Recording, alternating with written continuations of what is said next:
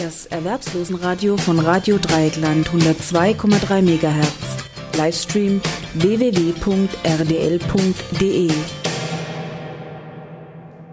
Bundesverfassungsgericht verhandelte am 20.06.12 zum Asylbewerberleistungsgesetz.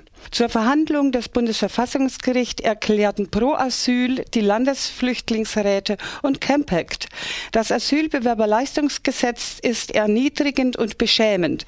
Ministerin von der Leyen hält an verfassungswidriger Rechtslage fest. Es wurden vor dem Bundesverfassungsgericht zwei Vorlagen des Landessozialgerichtes Nordrhein-Westfalen vom Juli und November 2010 verhandelt.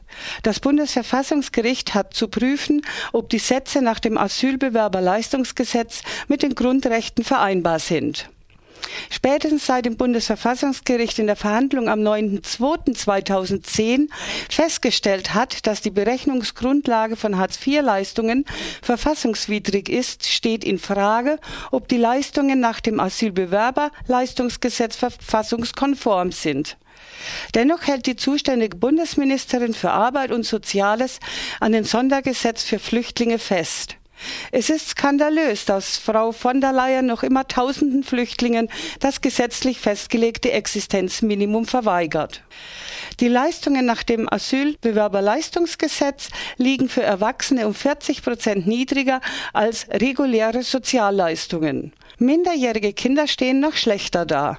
Am stärksten fällt die Kürzung bei sechsjährigen Kindern aus.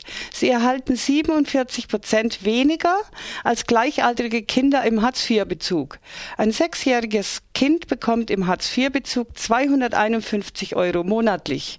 Ein gleichaltriges Flüchtlingskind muss mit 132 Euro auskommen.